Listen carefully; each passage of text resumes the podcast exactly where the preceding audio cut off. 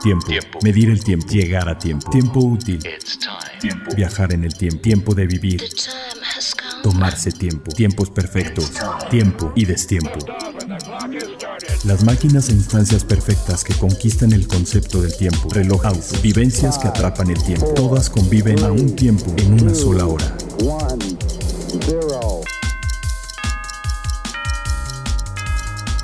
Hora local. Hora local. Hora local. Muy buen día, siempre es un buen día cuando tenemos un nuevo episodio de su podcast favorito, Hora Local. Ay, perdón, ando un poquito ronco. El clima no ayuda, El Charlie. clima no ayuda, exacto, se reseca la garganta medio, medio feo y anda uno entre, entre choque térmico a otro choque térmico. Pero bueno, yo soy Carlos Matamoros, están en su podcast preferido, Hora Local. Toño Semper está conmigo, productor y ejecutivo de, esta, de este proyecto. Eh, pues un placer estar una vez más con ustedes. Ya nos extrañamos, ¿no? Porque teníamos unos, unos días de, de usar muchas cosas de catálogo y cosas que teníamos guardadas, pero ya estamos ahorita de vuelta. Ya estamos de vuelta y, y, pues eh, tenemos bastante, bastante información y eh, invitados muy especiales en, este, en esta edición del podcast de Hora Local. Y pues yo creo que de una vez vámonos a tiempo. Lo último, lo, más reciente, lo tenemos, tenemos a tiempo. a tiempo. Bueno, se entregaron los Oscars, ay, perdón, se, entregaron los Oscars de la relojería, los, aquella colección que vimos en, eh, en el CIAR, la del GPHG, el Gran Premio de la Relojería de Ginebra, que fue la preselección, la que vino a México. Fue uno de los muy poquitos países que recibieron esta visita eh, fuera de lo común, una gran cantidad de relojes impresionantes que no se van a volver a ver eh, juntos otra vez. Y bueno, se entregó en Ginebra eh, el gran premio y pues estos son los ganadores. Vamos a tener un álbum específico en eh, Facebook con todas las fotos de los ganadores del GPHG. Y pues empezamos con el que ganó el gran premio, la Aguille d'Or, que es la manecilla de oro. No el águila como le pusieron por ahí. Este, no, no, es Aguille es manecilla en francés. Es aguilla, eh, manecilla de oro.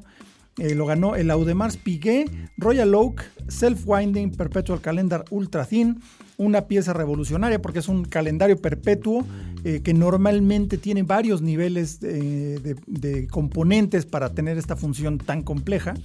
Y pues esencialmente nos explicaban cuando vimos este reloj que eh, habían logrado construir una casa de tres pisos en un solo piso cambió muchos paradigmas de sistemas constructivos en la relojería y pues por eso se llevó este gran premio. En los relojes de dama se lo lleva el Chanel J12, un super clásico ya de, de esta marca, que bueno, es una marca de alta, alta costura, pero además ya abrió su camino en relojería y ya tiene varios calibres propios y este Chanel totalmente hecho de cerámica el J12 Automatic está debutando con un nuevo calibre propio, el 12.1 de Chanel. Bellísimo reloj, ¿eh? Chulo de bonito. Luego, sí. el, el, de complicación femenina es uno de mis favoritos. Uh -huh. Lo ganó MBNF con el Legacy Machine Flying T, que es un eh, mecanismo turbillón construido en forma eh, pues coaxial hacia arriba, digamos, y con la carátula inclinada como a unos 40 grados hacia, eh, hacia, hacia el usuario o la usuaria a las 7. Todo bajo un domo de cristal. Imagínense eh, la película de Los Simpson cuando, cuando les encierran Springfield porque eran unos marranos. O la serie esa de Under the Dome, ¿te acuerdas? Ándale, Under the Dome. Exacto, es un domo de zafiro. Muy bonito. Hermoso reloj y, y ganó pues, la versión con eh, diamantes en la caja. Luego el premio de reloj de caballero lo ganó el Butilainen, el de Kari Butilainen, un relojero eh, finlandés, no, espérame, es sueco finlandés. Uh -huh. eh, Kari Butilainen eh, 28 Ti, que es una pieza de titanio totalmente de manufactura. eh, y la verdad es que eh, perdón, es que aquí me perdí un poquito. Eh, eh, perdón, es una pieza increíble con un puente muy al estilo, una construcción similar a lo, a lo que hace Grubel Forsey, con la máquina tomando el lugar, el protagonismo de la carátula. No hay carátula y de verdad unos acabados increíbles y, veremos también más colaboraciones de Kari Butelainen con otras, otras marcas. El premio de complicación para hombre lo ganó el Audemars Piguet eh, Code 1159, el repetidor a minutos, el Minute Repeater Super Sonery, que efectivamente es un mecanismo impresionante. O sea, ahí sí se, llevaron. Eh, se llevaron todo, todo el, saber hacer de la marca, lo pusieron en ese eh, repetidor a minutos. Elegantísimo, aparte. Increíble. No, no, eh, precioso. Además, creo que de, esa colección, el M59, creo que es el más agraciado. No tanto por el diseño en sí, que el diseño, en mi opinión y en la de medio mundo, es bastante. ¿Conservador o.? Pues bastante poco. Eh, digamos que poco falto de identidad. Pero la carátula esfumada, eh, la ejecución de los índices y demás es, es otro nivel. Luego también Audemars Piguet está en un está de, racha. Se llevó el premio del reloj icónico, el Iconic Watch Prize, con el Royal Oak Jumbo Extra Team, que este premio se le otorga a relojes que tengan 25 años o más, teniendo una influencia grande en la relojería. Aquí estuvo el Tag Heuer Mónaco, estuvo también eh, Ahí se me fue esta pieza, la tenía ahorita en la mente. Bueno, pero bueno, el caso es que el ganador fue este. Luego, en el premio de cronometría se lo llevó Cronometrie Ferdinand Berthoud, una marca que pertenece a Chopard, también de manera independiente, Chopard de cualquier otro grupo. Y lo ganó el regulador de acero carburizado, Carburized Steel Regulator. Eh, Ferdinand Berthoud eh, se va como a los inicios de la relojería mecánica y crean piezas completamente distintas a lo, que estamos acostumbrados a ver, pero todas tienen un fundamento histórico muy profundo. Y esta pieza, hijo, de verdad es una cosa increíble. Es un regulador de hora saltante y eh, con los minutos, eh, los minutos en una carátula pequeña, las horas en una ventanita y un gran segundero central que le da protagonismo a esta, eh, a esta función.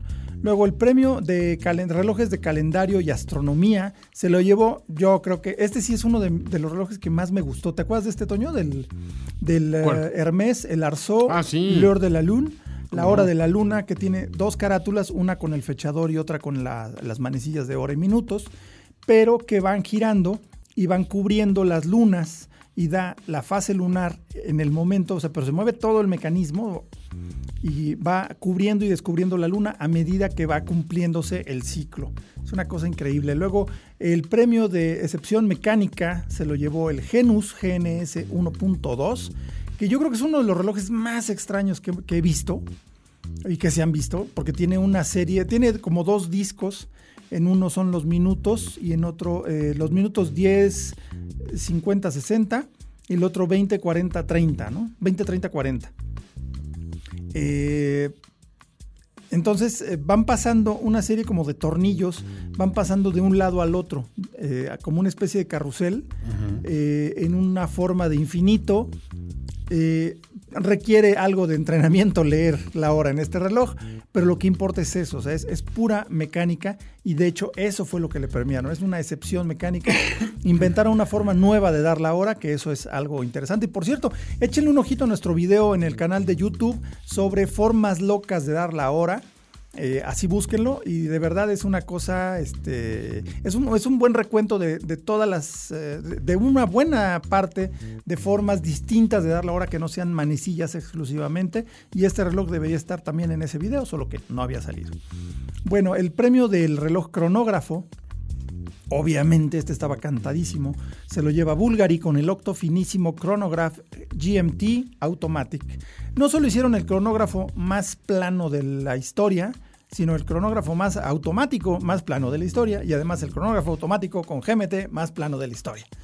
Adiós. Y justamente en el cincuentenario del, calibre, eh, el primero del Seiko 6139 y del calibre 11 de Hoyer, que todos salieron en este año, en 1969, eh, justo en el cincuentenario del cronógrafo automático, Bulgari llega y presenta esta, eh, este monstruo mecánico de unos cuantos milímetros de grosor.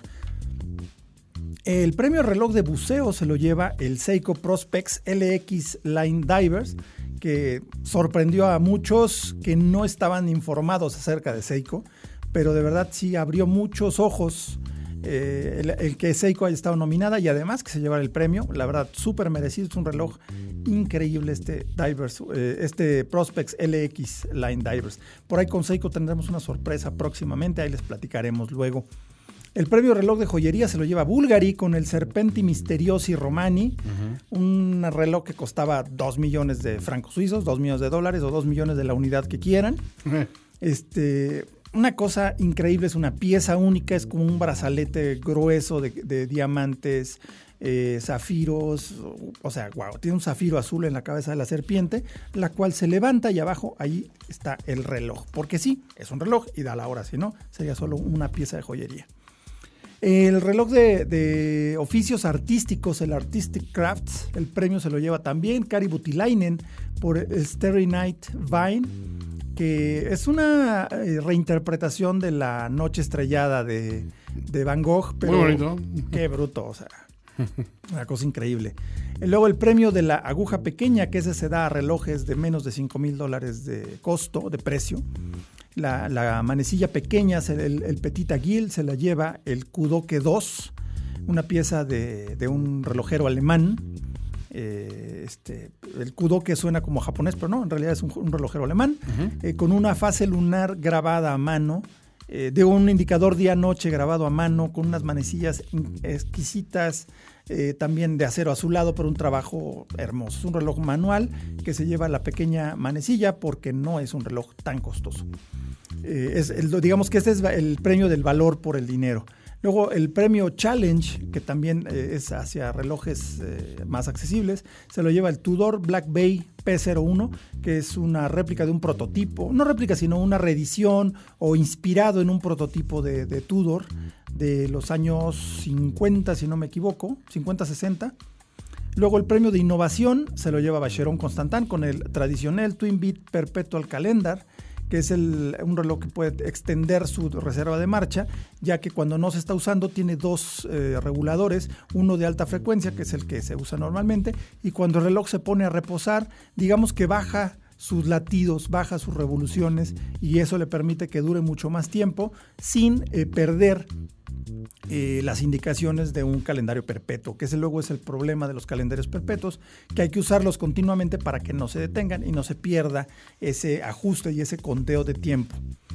Como son perpetuos, pues si el conteo de tiempo pues es de muy muy largo plazo. Luego el premio La Audacia, que este sí se me hace algo bien, bien, bien interesante, es el Urwerk AMC.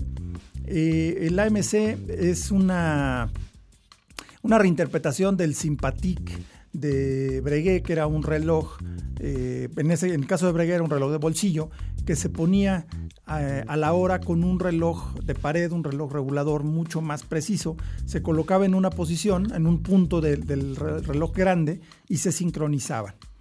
Este es el mismo concepto, solo que tiene un reloj atómico o sea, literal, un reloj atómico con átomos de cesio para que te lo lleves a tu casa, que es una caja así pues, más o menos grande, digo, no es un reloj de pulso, pero tienes el reloj de pulso que es mecánico y se sincroniza con la precisión del reloj atómico. Cuando tú lo pones en su posición dentro de ese gran reloj atómico, se sincroniza perfectamente y ya lo, perdón, ya lo puedes llevar en la muñeca eh, ajustado por un reloj atómico que además tienes en tu casa. Nice. Es una cosa completamente así salido de la caja eh, como tecnología, pero inspirado en la historia de la relojería, que eso está muy muy bien. Luego, por último, el premio a la revelación relojera se lo lleva la marca Ming con el 17.06 Copper, que tiene una carátula de cobre en color salmón, un reloj eh, femenino hermoso y además de, un precio realmente bastante accesible para estar en este nivel. Estos fueron los premiados en el GPHG. Luego, eh, bueno, también esta, esta semana, en estos días, inició la Dubai Watch Week, uno de los eventos de relojería más interesantes en el mundo porque tiene un enfoque distinto eh, hacia los, eventos que se hacen en... Eh, en Ginebra, en Basel, incluso aquí en México, o el, el que se hacía antes el Watches and Wonders Miami o el Watches and Wonders en Hong Kong. La Dubai Watch Week está más enfocada hacia la cultura relojera porque la organiza un gran distribuidor, ahora sí que el líder de, todo Medio Oriente, que es el, grupo Sediki and Sons, y eh, pues crean este evento donde invitan a las marcas y, realmente el enfoque son, son los forums. Hay foros de, relojería donde hay personalidades invitadas hablando de un tema en un panel con participación del público y esa es la esencia de la Dubai Watch Week. También hay clases magistrales accesibles a todos los asistentes con eh, grandes relojeros, incluso está dando una clase de diseño de relojes, eh, Fiona Kruger, hay una masterclass también con eh, Fabrizio Bonamassa, que es uno de nuestros que tuvimos entrevistados, En, el podcast del CIAR, en la tercera, el tercer podcast del CIAR. Fabrizio Bonamassa, el diseñador en jefe de Bulgari, creador de todas estas piezas ganadoras de premios, rompedores de récords, los Octofinísimo. Eh, gran evento la Dubai Watch Week. Ya eh, próximamente tendremos eh, a Carlos Alonso como invitado que nos va a platicar sobre lo que sucedió en esta semana de, la relojería de Dubai. Incluso hay, hay, muchos eventos para niños dentro de la Dubai Watch Week que se me hace muy interesante. Hacen la casa de subastas Christie's, hace un evento para niños. yo fui hace dos años, me tocó verlo que los niños hacen un dibujo, se les dan ideas y todo, y los, los niños hacen su dibujo. Y luego, entre ellos mismos, hacen una subasta del, dibujo, que más les haya gustado. Ah, Entonces, se entienden los mecanismos de las subastas y todo eso es crear cultura. Eh, pues bueno, un gran evento la, la semana de la relojería de Dubai.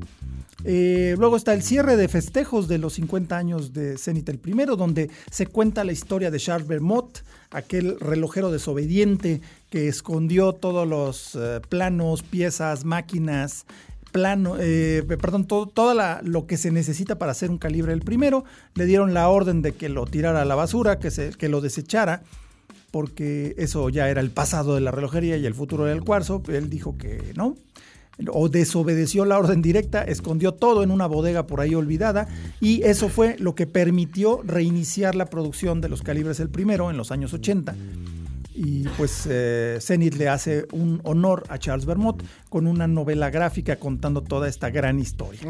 Muy, muy padre está. Eh, también se las vamos a mostrar por ahí en, en nuestra página de Facebook. No dejen de seguirnos y eh, bueno, les, eh, antes que nada les quiero, les quiero platicar que si andan buscando por ahí un reloj interesante, eh, ver algo nuevo, algo diferente, o simplemente conocer lo que hay más allá de lo que les podemos platicar, les recomiendo que se den una vuelta a Perlón Cronos, ahí a la joyería en Presidente Mazarí 431 o en el centro comercial Arts Pedregal, donde siempre va a haber una persona amable que les atienda y les muestre todo lo que quieran ver y les explique lo que quieran saber acerca de cada reloj.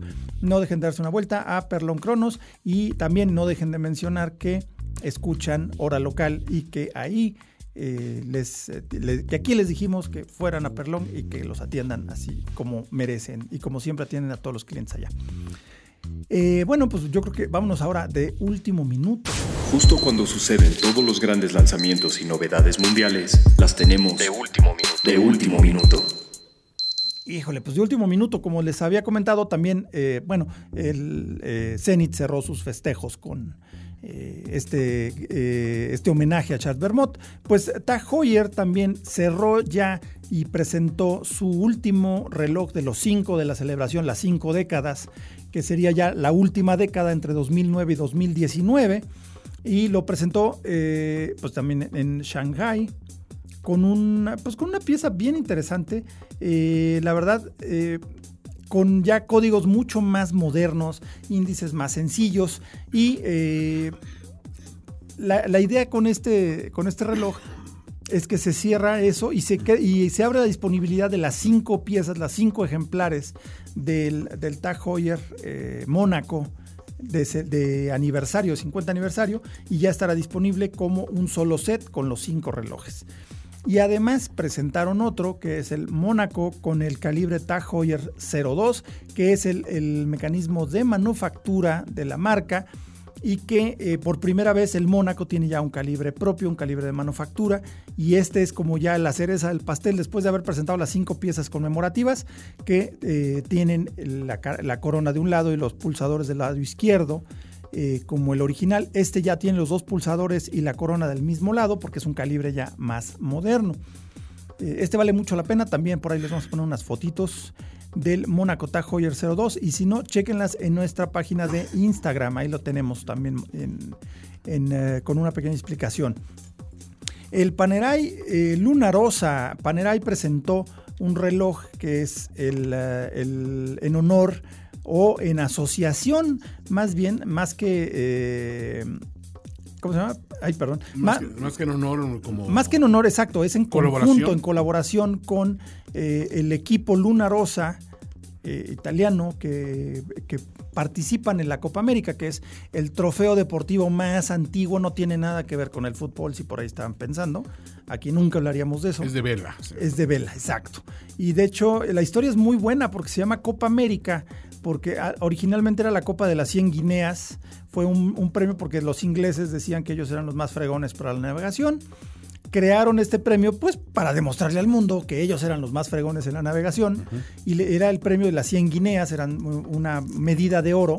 Iban a dar ese premio al velero que, este, que completara esta competencia eh, le iban a dar, más, más bien al, al trofeo le iban a poner el nombre del velero que, que, que ganara la primera edición de la Copa de las 100 Guineas. Y resulta que el primero que, ganó este, este premio fue un barco que se llamaba América, que venía de los Estados Unidos y que no solo, no solo ganó este premio, sino que además rompió el récord del cruce del Atlántico para aquel entonces. Y desde entonces se fincó una, una rivalidad muy fuerte entre los navíos y los, los- las embarcaciones de, de Estados Unidos, digamos, y las del viejo continente, ¿no? O sea, y se ha vuelto una, una cosa realmente encarnizada la competencia, ¿no? Sí, ¿no? Además... Con mucha eh, innovación aparte, ¿no? Muchísima. Incluso decían en el, en el Club de Yates de Nueva York, que fue de donde salió el, eh, el buque América, el velero América, decían que en la vitrina iba a estar ahí la Copa América o la cabeza del skipper que lo hubiera perdido. Sí, sí. Y además, un, un dato curioso, el- Inglaterra jamás ha ganado la Copa. ¿No? Jamás. Así y eso que- que ellos le inventaron para demostrar que eran muy fregones y pues... Es como no inventaron el fútbol y solo, solo la vez que lo tuvieron de mundial de- en su casa ganaron, pero pues después no. No, nunca más. Entonces es interesante. El caso es que este Luna Rosa, este, este barco, es una cosa ya ultramoderna, nada que ver con el América.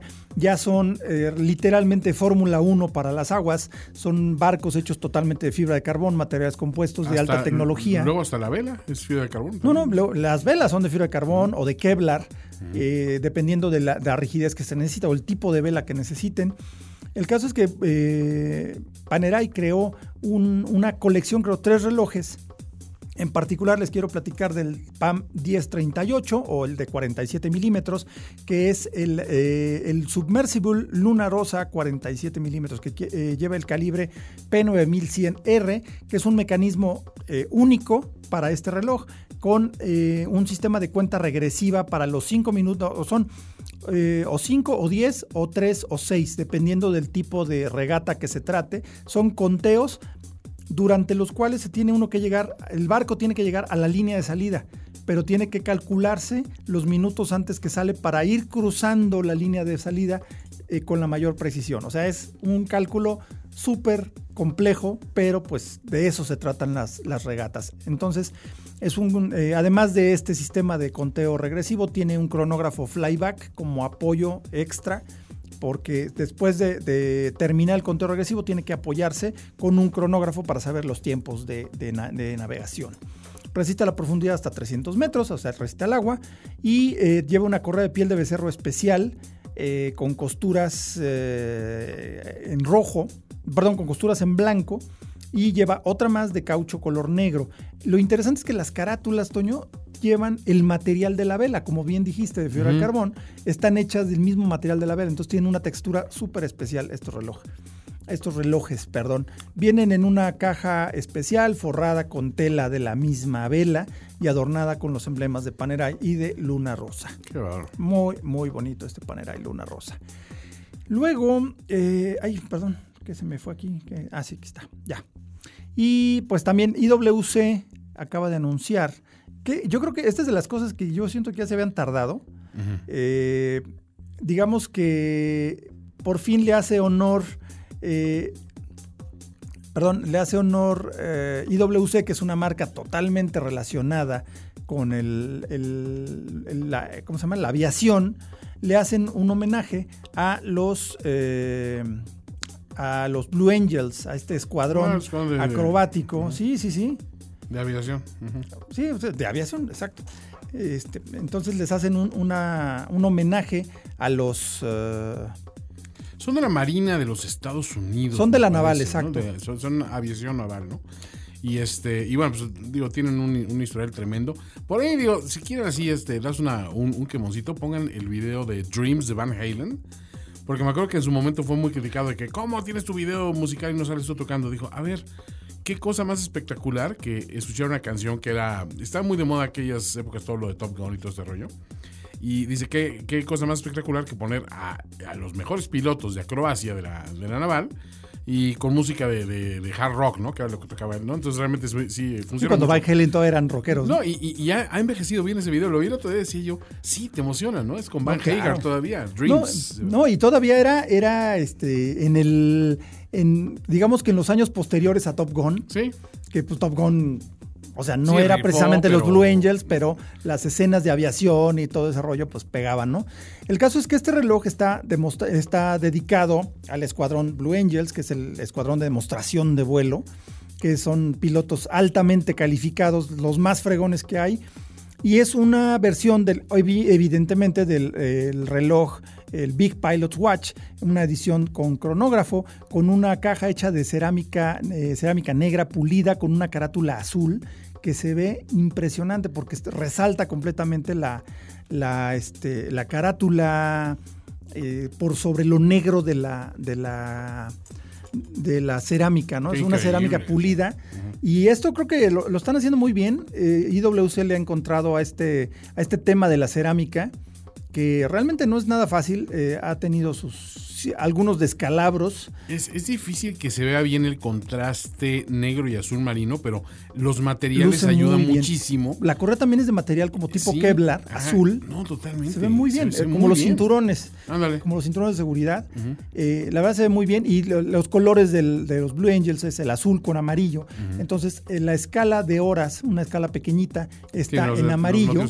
y los índices principales son de los minutos, porque las eh, en un tipo un reloj de tipo de observación. La, hora es chiquita, la manecilla de hora es más pequeña. Y eh, señala sobre la carátula amarilla interior y la, la, manecilla de los minutos, que es más larga, señala sobre la escala exterior, que es solo para los minutos. Muy fregón, ¿eh? Esto hace que, la lectura sea rápida y la verdad es, es, un homenaje a, esta, a, esta gran, a esta, este escuadrón que pues básicamente eh, hacen maravillas con con armatostes de varias de varios decenas de toneladas y muchos millones a velocidades muy locas y a de muchos muchos millones de dólares. También una cosa, les recomiendo que le, echen un ojito también a nuestro canal de YouTube y vean, tenemos eh, dos videos muy especiales, el de los turbillones de Breguet, dos, em, dos unboxings bien especiales porque no solamente tuvimos uno, tuvimos dos, ahí está explicado cómo funcionan los turbillón y eh, el de Piaget, el... Eh, Altiplano 910p. La verdad, una preciosidad. De todos modos, échenle un ojito a nuestro canal de YouTube. Ahí van a ver muchísimos videos. Tenemos más de 30 videos donde pueden ver muchos, muchos detalles de la relojería. Y pues vámonos a complicación, Toño. Más allá de la hora, un reloj puede ofrecer otras funciones que se conocen en el argot relojero como complicaciones. complicaciones. Pues en complicación, en esta ocasión eh, vamos a platicar eh, con pues, los invitados especiales. Con los invitados especiales, exacto. Digamos que es toda la comunidad de Hora Local en Facebook. Ahí hicimos una pregunta abierta de si querían, eh, querían exponernos algunas de sus dudas. Y pues aquí tenemos un, par de preguntas de todas las que nos llegaron algunas muy, muy interesantes. Eh, nos dicen, eh, nos pregunta Arturo Chávez, ¿cuántos años dura un reloj automático usándolo diario? Esa es la primera pregunta, son dos preguntitas. O sea, eso cuántos años dura, supongo que se refiere a en cuántos años necesita servicio. Un reloj automático eh, dándole servicio continuo y usándolo diario puede durar todo lo que quieras, o sea, ¿Y los servicios cada cuándo son recomendables? Los servicios es recomendable entre máximo unos 5 o 6 años. Dependiendo, si es un el primero, que es un calibre de alta frecuencia, tiene que ser más frecuente. Más frecuente. Porque eh, los aceites y todo se desgastan un poquito más rápido. Porque es como si trajéramos un, motor de, coche a 8000 revoluciones todos los días, pues el aceite se va a deteriorar más rápido que si lo traemos a 4. Entonces, eh, ¿cuántos años dura un reloj? O sea, durar puede durar toda la vida, literal. Simplemente hay que darle un mantenimiento correcto. Más o menos 5 años es un buen periodo para darle, darle servicio, llevarlo con su relojero de confianza o preferiblemente a la marca para que le den su servicio porque se limpia la máquina, se lava completamente y se relubrica todo y si hay algún desgaste pues se cambia la pieza que esté desgastada, pero si está bien lubricado es muy poco probable que requiera eh, algún reemplazo de piezas. Luego, la diferencia entre el acero 316L y el acero 904L. El 316L es el acero, es la aleación a la que los dos son aceros inoxidables. La 316L es el acero más utilizado en relojería para las partes exteriores, brazalete, caja y demás. Es el que se le llama acero quirúrgico. Es eh, un acero inoxidable muy resistente tanto a la corrosión como a la, abrasión. Eh, es eh, duro, pero no es tan duro como el 904L. El 904L es eh, la, aleación que mayormente usa Rolex y que una que otra marca lo ha estado, lo ha estado haciendo. Eh, curiosamente Rolex le modificó un poquito a la, aleación y ya lo patentó. Entonces ya se llama Oyster Steel. Es de ellos. Ya es de ellos pero en realidad pues es una variante del, del, acero 904L. Es un acero también de grado quirúrgico, pero mucho más duro que el 316L, de modo que resiste mejor la abrasión, pero por lo mismo es más difícil de pulir y es más caro de producir. Esa es la, la respuesta para Arturo Chávez. Aquí eh, León González eh, tiene una pregunta que yo también tengo. ¿Cada cuándo se recomienda darle cuerda a un reloj que lógicamente no es automático? Hay variaciones, ¿cierto? Sí, totalmente. De hecho, eso eh, tiene que ver con la reserva de marcha. Eh, si es un reloj muy antiguo o muy pequeño, la reserva de marcha suele ser más, más, corta porque el barrilete es pequeño. claro. Entonces, eh, por ahí nos habían preguntado en un video en YouTube sobre un reloj Seiko de dama que le, le, duraba muy poquito la carga. Y sí, pues puede llegar a ser de 28, 29 horas. O sea, realmente es una reserva de marcha muy pequeña. Pero si es un reloj automático no pasa nada, no más que hay que dejarlo eh, en la muñeca lo más posible y si se lo quita pues tiene que ser menos de un día para que no se detenga. En un caso de un reloj de cuerda manual hay que darle cuerda idealmente cada 24 horas, pero eh, realmente lo ideal es darle cuerda a la misma hora, ya sea en la mañana o en la noche, eh, hasta que se sienta el tope. O sea, es completa, o sea, dar la cuerda normal hasta donde llegue un tope y eh, depende de la reserva de marcha. Pero por, ejemplo, los Speedmasters, eh, que también es un reloj de cuerda manual, tiene una eh, reserva de marcha de poquito menos de 40 horas, que no es mucho, pero ya hay relojes de tres días, los Panerai, los que dicen three days, son de, de, tres días completos. Entonces son, son prácticamente 72 horas son 72 horas de reserva de marcha, eh, pues se le puede dar cuerda cada dos días o cada, los mismos cada tres días. Lo interesante aquí es que vale la pena mantener la cuerda lo más constante posible para que no varíe, porque a la hora de bajar la energía, al llegar al final de la reserva de marcha, el reloj como que se alenta un poquito, entonces pierde, pierde ritmo. Sigue funcionando, pero pierde un poquito de precisión. Eh, ¿Qué otra? Ah, bueno, eh, ¿cómo se forma un relojero? Nos pregunta Daniel Sánchez. ¿Cómo se forma un relojero? Se estudia, es un oficio, desde dónde se empieza. Eh, aquí en México hubo, es más, aquí lo vamos a juntar con otra pregunta que nos pregunta Cristian Yael Alarcón, que dice que si aún existen escuelas de relojería de México, hubo una escuela de relojería en México, eh, eh, apoyada por la Embajada de Suiza, pero pues hubo ahí eh, malos manejos, se metió gente que no se tenía que meter y pues finalmente acabó cerrando esa escuela de relojería. Eh, se está trabajando, de hecho ahí hay eh, un buen amigo involucrado en ese proyecto que para que se haga una nueva escuela que pues ya nos platicará cuando esté listo este tema. Pero bueno, el caso es que en Suiza sí se forma un relojero, es una carrera, se estudia desde, desde muy lo más temprana edad que se pueda. Eh, pero aquí en México es un oficio que se va aprendiendo eh, como aprendiz, o sea, viendo o, con la enseñanza de otro relojero que también probablemente haya aprendido de la misma manera. Entonces, eh, aquí es mucho más en cuanto a experiencia. Hay relojeros muy buenos que estudiaron en Suiza y todo, que están disponibles, bueno, que están, ofrecen sus servicios para las marcas eh, de relojes que generalmente tienen su centro de servicio, pero así se forma. Es un estudio formal en Suiza y se está trabajando para que se haga también en México. Una de las escuelas más importantes es la WOSTEP, W-O-S-T-E-P. Eh, pues ahí está toda la, toda la información de la carrera de relojero, que pues, ¿por qué no? Se puede, si se pueden ir a estudiar a inglés a Canadá, pues hay que irse a estudiar relojería a Suiza, que es algo que a la, industria le hace mucha falta, ¿no? Sí, debe haber ciertas facilidades también, ¿no? Porque es, es un arte que sí se, no puedo decir que se está perdiendo, pero sí está en peligro de, de, quedarse en manos de muy pocas personas, ¿no? Exacto, además la, la, relojería, la producción de nuevos relojes no se detiene. No, eso siempre hay, creciendo. hay una demanda. Claro, hay una gran demanda y además eh, hace un par de años se, descubrió el fenómeno de que cada vez menos jóvenes se interesaban en aprender de relojería. En aprender de relojería. Y sin embargo, la relojería sí va en aumento como mercado. Ese es un paradigma muy, muy simpático. Muy, sí, bastante, bastante raro, pero. Contradictorio hasta cierto punto, ¿no? Es como dijeras, cada vez hay más personas comprando computadoras y menos personas interesadas en desarrollarlas. Dices, pues no, no hay lógica. Y además es cierto, también eso está pasando, ¿eh? Sí.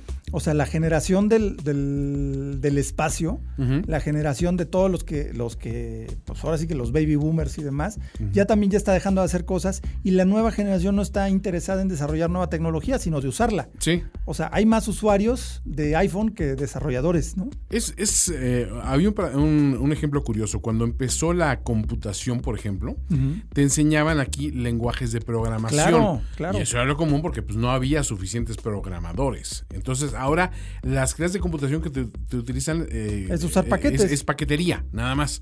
Pero no el desarrollo. Pero antes era, era común que era más equivalente a una ingeniería, ¿no? Ahora ya son, son otras cuestiones más prácticas. Pero bueno, oye, este es eh, buena, buen desafío. venga. ¿Cuáles son las recomendaciones de Carlos Matamoros para relojes automáticos de menos de 1.500 dólares? Oye, este es, un buen reto, ¿no? Está bonito. Es buen reto. Eh, digo, habría que, habría que investigarle más a fondo, pero de verdad por menos de 1.500 dólares, pues te estás consiguiendo eh, relojes de muy, muy, muy alto nivel en Seiko. Tienes Hamilton, tienes. Eh, hay unos relojes automáticos de Tissot muy interesantes por debajo de ese precio. También por ahí hay una que otra pieza de Longines. Eh, la verdad, eh, por ejemplo, Seven Friday, si te gustan relojes más locochones, los relojes Seven Friday, ahí les vamos a poner algunas cosas, me está llegando información nueva. Tiene onda, son relojes diseñados y hechos en Suiza, pero con maquinaria japonesa. Entonces, eh, pues los costos son bastante decentes. Pero así como a un reloj 100% suizo, pues la verdad no es ninguna mala idea echarle un ojito a Tissot, Hamilton. Eviten los, los Filippo Loretti de este mundo. Sí, exacto. No, adiós. O sea, gracias. ¿eh? Ese es nada, Filippo Loretti, nada aquí, ¿no? Pero bueno, eh, esa es buena. Eh, la verdad, sí, hay muy buenos. Échenle un ojito. Hay, hay muy buenas cosas en Seiko, hay buenas cosas en Citizen. Citizen tiene cosas bien también. Y están volviendo a relojes automáticos. Porque Citizen se enfocó mucho en los relojes EcoDrive que son una maravilla tecnológica, pero si lo que buscas son automáticos, están empezando a, revivir esa parte de los relojes mecánicos automáticos en Citizen. Ya platicaremos también con eh, Mike Weber, a ver si nos platica nuevamente sobre lo nuevo que hay de Citizen, aparte de los Avengers. Este, mm, ¿qué más, qué más tenemos por acá? Bueno, aquí hay una, una chistosa, este, bueno, no chistosa, sino que pues, así de no podemos contestarla tan, tan así, porque nos dice, ¿por qué Seiko subió de precio en los últimos meses? Híjole, no sé, pues pregúntale a Seiko. Ahí sí, sí eso no podemos saberlo, pero dice que en qué medida beneficia el CIAR en el crecimiento del mercado mexicano en la compra de relojes de lujo. Yo creo que el CIAR beneficia en general a todo el mercado mexicano, no solo los relojes de lujo, porque pues, crea cultura relojera, hace discurso, abre discurso sobre, sobre la relojería. Eh, personas que antes no habían mirado a un reloj o a volver a utilizar un reloj, de repente dijeron, eh, esto no está mal. Ejemplo claro, aquí enfrente de mí, el señor Sempere, que hasta que empezamos a platicar de relojes, abrimos el discurso de la relojería, pues empezó a acordar que tenía por ahí un reloj simpático, lo echamos a andar, y ahora ya felizmente lo utiliza. Sí, pero hicieron otros más. Eh, era de esas cosas que decía, tengo los relojes y no tenía yo la pasión por ellos que tienes tú pero son cosas que sí son contagiosas. Después de dos o tres de programas de estarlo escuchando, decía yo, oye, pues está padre ver al menos qué es lo que tengo. Y cuál fue mi sorpresa que Carlos llegó, dijo, no, este es bueno, esto es de acá, se vale la pena revivirlo. Y aparte digo, la ventaja de tener a Charlie aquí es que en dos patadas él, sin ser relojero profesional, les mete mano y los echa a andar, pero rapidito, ¿no? Lo básico, lo básico. Lo básico, lo básico, está bien. Pero, bueno, contestándole a Martín Fraga, Fraga Nice dice, pero es Martín Fraga, eh, es eso, realmente el CIAR abre discurso sobre la relojería y eso es algo que hace mucha falta eh, y pues beneficia a todo el mercado, desde los relojes hipercaros a los relojes accesibles, como hemos estado platicando, como esos de menos de 1.500 dólares, que te encuentras cosas bien interesantes. Oris también en los de 1.500 dólares, échenle un ojito a Oris. Oris tiene piezas bien, bien padres. Ah, cierto, Luminox también por Luminox también, no, pero esos no son mecánicos. Ah, no son mecánicos. no son mecánicos. Eh, bueno, esto ya está de acá. ¿Son automáticos los, Luminox? Hay uno que otro que son automáticos. La mayoría son de cuarzo. Son de cuarzo. La mayoría son cuarzos. Eh, ¿Qué digo? Esa es la, esencia de los Luminox, que eran los relojes que hacían para los. Sí, ¿no? Eh, ahí, ¿Cómo se llaman? Los SEALs, los Navy SEALs, los de Sea and Air Command. Eh, pues eran relojes muy resistentes. Son aguantadores, digamos. Con caja de fibra de carbón. Bueno, caja de, policarbonato, que es un pues, carbón, es policarbonato, eh, muy resistentes, muy livianos, muy prácticos, pero eran mecanismos de cuarzo esencialmente y la ventaja con los Luminox era la visibilidad en cualquier condición, de luz, que eso es algo muy interesante. A mí me, me sorprendía, yo llegué a tener un par de Luminox, te garantizan los tubitos de, cristal eh, que llevan un gas de tritio, te lo garantizan por 25 años. Ah, hijo. O sea, si tú podías echar 25 años al cajón el reloj que no le diera la luz, que no, no es como el superluminova que requiera que le dé eh, algo de brillo. alimentarse de, brillo, sí. Y luego ya lo, lo, devuelve esa energía que recibió, sino que aquí estas piezas eran radiactivas. Muy ligeramente, o sea, cero, cero daño pero eh, tenían una emisión de luz este, ah, como continua, ¿no? Te expones a, a, cosas. Es lo más fresa que te expones ahí, ¿no? Pero la verdad, relojes muy interesantes, muy resistentes, pero sí los de los que son automáticos, creo que andan arriba de los 1.500 dólares eh, y no son muchos los Luminox eh, automáticos, pero sí hay y son muy buenos. Eh, también nos preguntaba otro, otro buen amigo y fan destacado que ahorita lo platicamos, eh, platicaremos. De hecho, lo quiero invitar a Ilai, que nos platique aquí de. Tiene una pasión muy particular por las micromarcas y tenemos que hablar de ah, ese tema. Lo vamos a invitar a Ilai, una de estas. Pero Ilai nos pregunta que qué opinamos de la subasta de Only Watch. Eh, pues digo, este es todo un tema, podemos dedicar todo un podcast a Only Watch, ya lo platicaremos aparte. ¿Cuál fue el reloj más interesante y por qué?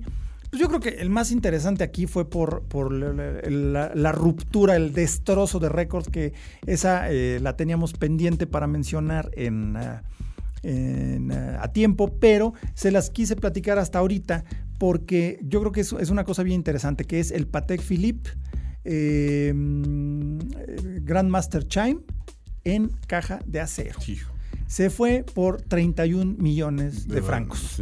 francos, dólares, euros, como quieran. Ya valen lo mismo ahorita. O sea, 31 millones.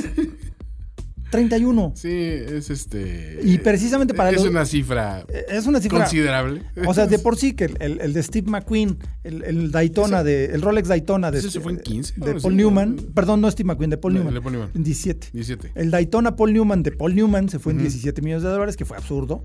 Se fue más que los coches que corrían, ¿no? Claro. No, no, se fue eh, absurdo. Eh, más que sus, eh, sus ensaladas, sus, ah, sus, sus, aderezos. Sus aderezos para ensaladas. No, pero fíjate que los, los coches, esos Datsun, por ejemplo, que, que corrían. eran de su equipo. De, de su equipo. el más caro creo que se fue en 5 millones y medio. Que es una, fortuna, ¿eh? Que es una fortuna para un auto de carreras. Un coche de carreras este, viejo. Viejo, ¿no? Pero este, y, obviamente salió, entonces yo decía, híjole, pues, una lana. Cuando vi en lo que se fue el reloj, dije, más de tres veces que se costó, dices, pues sí, estás hablando de, aficiones distintas. ¿no? Totalmente distintas. Pero bueno, ese récord quedó opacado brutalmente por este Patek Philippe. Pero también aquí hay una cosa, los Patek Philippe de acero son más raros que un perro verde. Sí. Porque eh, al, igual que, que Lange, eh, hacen sus piezas mayormente en metales preciosos, en un 99.9%. Rara vez llega a salir un Patek o un Lange con caja de acero y este es uno de esos raros casos. Eh, de por sí, el, el Grandmaster Chime normal de acero, que fue el reloj que hicieron para festejar los 175 años de la manufactura Patek Philippe, El reloj valía 2 millones de dólares. Dos, entre, sí, dos o entre 2 y 3 millones de dólares. No recuerdo bien el precio, pero máximo 3, mínimo 2. Eso costaba con caja de oro, grabado a mano, una cosa loquísima. Esta caja de acero no tiene grabado, que realmente creo que se ve mejor. Eh, este reloj tiene la mayor cantidad de complicaciones disponibles en un reloj de pulso en dos carátulas. Ok. O sea, tienes complicaciones por el frente y complicaciones por el otro lado. Eh, entre muchas de todas las que tiene, tiene un calendario perpetuo con indicación digital del año. Eh, tiene cronógrafo, fases lunares, eh, repetición, gran sonería, pequeña sonería, guaflera, hace café, saca pasear al perro, todo, ¿no? Pero tú puedes girar la correa y voltearlo y usarlo de cualquiera de los dos lados, del que prefieras. Sí, sí, sí. Este se, fue con una carátula color salmón, eh, también de metal precioso, trabajada a mano. Una hermosura de reloj, pero 31 millones de dólares. o sea, todo esto es en beneficio de eh, esta eh, beneficencia, eh, perdón, esta fundación a favor de la distrofia muscular, promovida por el príncipe Alberto de Mónaco. La subasta se hizo en el Club de Yates de Mónaco.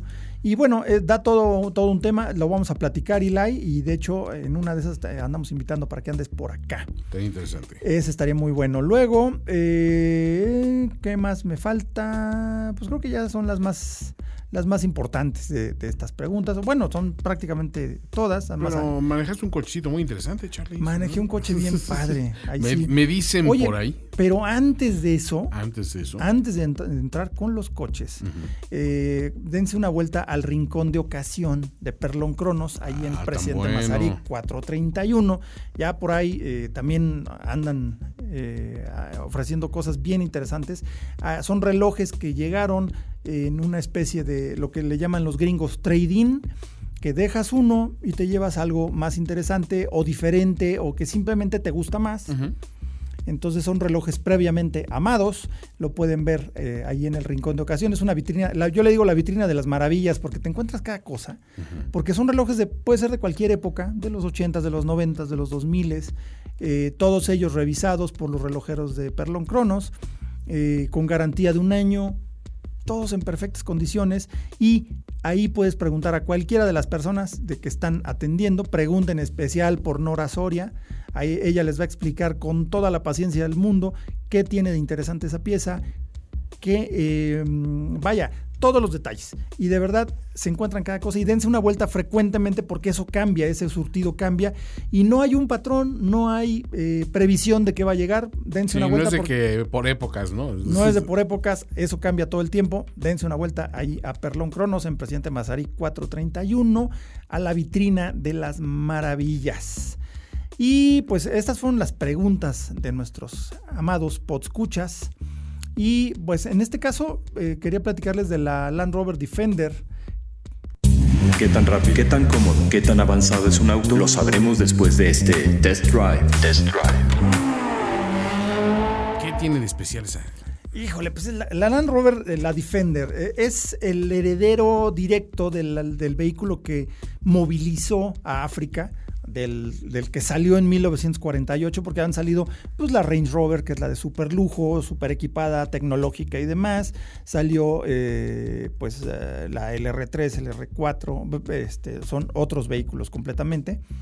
Pero el Defender es como la esencia del Land Rover, ¿no? Eh, lo, básico. Es un 4x4 100%. de hecho, cuando lo presentaron en el Auto Show de Frankfurt hace mes y algo, eh, llegó descendiendo de una inclinación de 42 grados. O sea, bajó el escenario a 42 grados de inclinación y fue transmitido en vivo a todo el mundo. O sea, hello con el Defender, ¿no? Sí, es una experiencia. Sí, es una experiencia.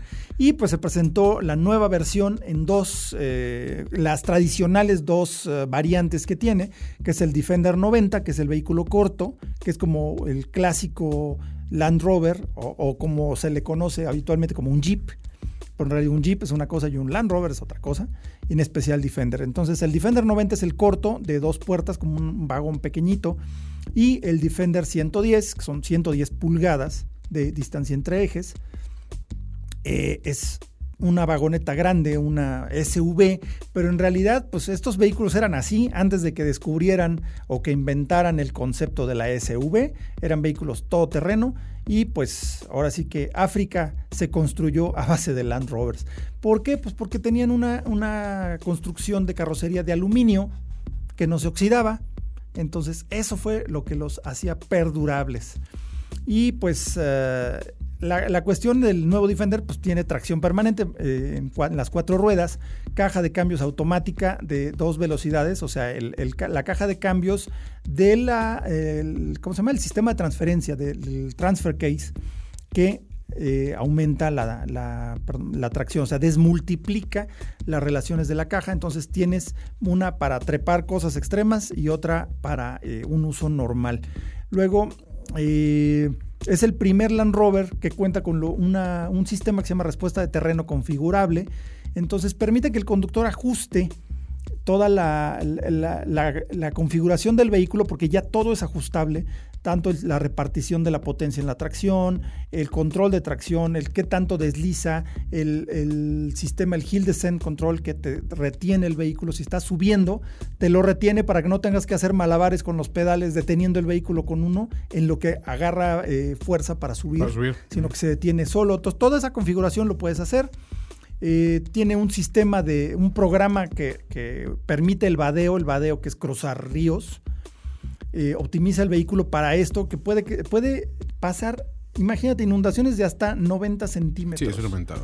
O sea, puedes meter el vehículo 90 centímetros y no va a tener ningún problema. O sea, 90 centímetros de agua, completamente, este, totalmente mojado. Sí, y, en ningún momento vas a sentir, hoy se está metiendo por acá. No, no, no. No, y sobre todo eso, no va a fallar. Claro. No va a fallar porque las tomas de agua, eh, perdón, las tomas de aire, toda la electrónica, todo está por encima de eso. Entonces está diseñado para eso algo bien importante con eso, ¿no?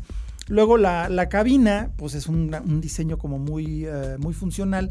Si bien es eh, la esencia de Land Rover, es la, la lo más tradicional, pues ya le metieron todo el diseño siglo XXI, materiales, eh, pues todo lo que puedes esperar en un vehículo de, este tipo. Ya se siente más un vehículo moderno, ¿no? Porque eso sí No, no, es totalmente un vehículo moderno. Pero siempre llamaba la atención un poquito que era muy conservador hasta Claro, su estilo rudo como, como de antiguo, Sí, y, aparte, o sea, digo, era es, un vehículo extremadamente cómodo, pero, pero sí decías, hay un elemento de lujo que podía explotarse un poquito más. Y creo que aquí ya se lo dieron mucho más pronunciado. No, totalmente, totalmente totalmente y, creo que es muy, muy merecido eh, pues el título de esto, ¿no? O sea, desde 1948 esta marca se ha dedicado a hacer vehículos de a de veras, eh, todo terreno, o sea, digamos que definió lo que se trata de todo terreno. Eh, pues tiene varios, tiene que, varios modelos, que es el Defender, que es lo que hemos platicado, y luego hacia arriba, eh, hacia arriba en cuestión de lujo, era el Defender, luego, el, perdón, el Discovery, Discovery Sport, Range Rover y ahora eh, la Range Rover Sport. Y la Evoque, que es como una versión más pequeña, más para, para un uso normal citadino, pero la esencia está en el Defender, todavía existe y está muy sanita en Land Rover. Muy bien, pues creo que llegamos al final. Llegamos al final de otro episodio más de Hora Local. Uno muy padre, gracias por su participación. Ya en otras ocasiones les pondremos por ahí un aviso de que nos, nos manden sus preguntas o si quieren mandárnosla de cualquier manera, con gusto las iremos contestando al correo horalocalmx.gmail.com. Yo soy Carlos Matamoros. Les recuerdo nuestras redes sociales de Hora Local es en Instagram y en Twitter es arroba hora-local. Nuestro canal de YouTube lo encuentran como Hora Local. Y en Facebook nos encuentran como Hora Local MX. No dejen de ver nuestras eh, frases del día con relojes eh, increíbles y de ahí les íbamos a ir poniendo las, eh, las noticias, los últimos acontecimientos. Nos vemos, Toño, muchas gracias. Hasta luego, Charlie, un placer. Hasta luego. Hasta la próxima. Esto fue Hora Local, Hora Local, el podcast de la maquinaria perfecta. Nos escuchamos en el próximo programa. Conducción y concepto, Carlos Matamoros. Productor ejecutivo, Antonio Semperi. Voz en Arturo Jara. Hora Local es una producción de finísimos.com.